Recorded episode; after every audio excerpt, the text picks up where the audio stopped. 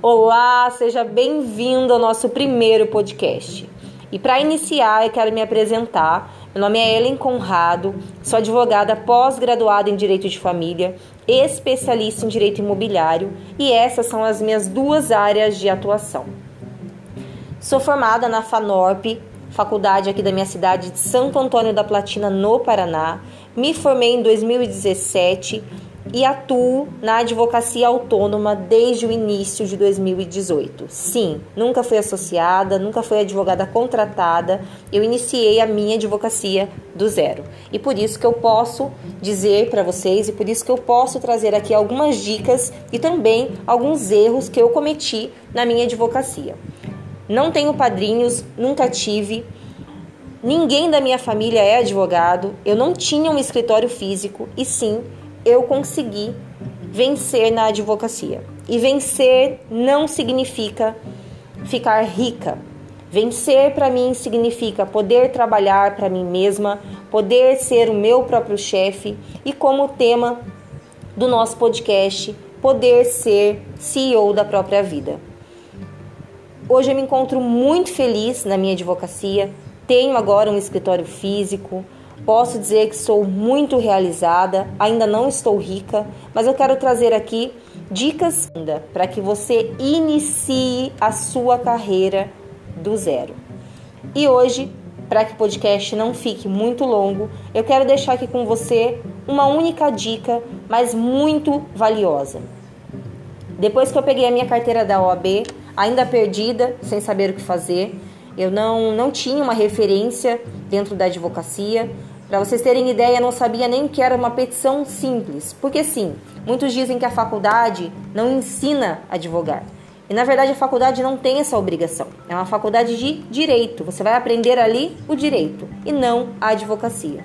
E para que você seja uma advogada, um advogado autônomo, você precisa muito mais do que saber direito. Você precisa saber vender, porque você vai precisar vender os seus serviços para o cliente. Você precisa aprender a se portar, a se posicionar. Você precisa aprender a fechar os contratos. Precisa aprender de marketing, de gestão financeira e muito mais do que aquilo que nós aprendemos na faculdade. Mas essa não é a dica de hoje. Eu quero te dizer é o seguinte: a partir do momento que eu peguei a vermelhinha na mão e me senti ainda um pouco perdida, quem foram as pessoas que me socorreram. Quando eu digo me socorreram, não é porque eu fui pedir ajuda. Muitas pessoas dizem que nós não devemos advogar para parentes. E eu discordo. Discordo dessa opinião. Por quê? Os seus parentes e os seus amigos vão ser os primeiros que vão te levar ações. E não necessariamente eles vão ter demandas para te entregar naquele momento mas eles vão ser as pessoas que vão te ajudar com indicação. A minha primeira demanda, minha primeira ação, um dia eu vou contar aqui para vocês, foi algo muito vitorioso, porque é algo pessoal, alguém que me disse que eu não conseguiria, e a minha primeira ação foi contra essa pessoa, mas um dia eu conto para vocês. É, essa demanda, quem me trouxe como indicação foi a minha irmã. Ela trabalhava, trabalha ainda, né, numa empresa e essa pessoa veio dessa empresa. E eu vou contar para vocês depois como que eu consegui, com uma palestra, é, mais de 20 clientes em duas semanas. É algo extraordinário. Claro que eu quero deixar muito claro aqui: é, a advocacia não é milagre, não é fácil, você vai ter muitas dificuldades, mas é possível. Então, fica com essa dica nesse primeiro episódio. Contate os seus parentes. Visite os seus parentes. Olha, tio, olha, tia, vó, primo, eu me formei, agora eu sou advogada.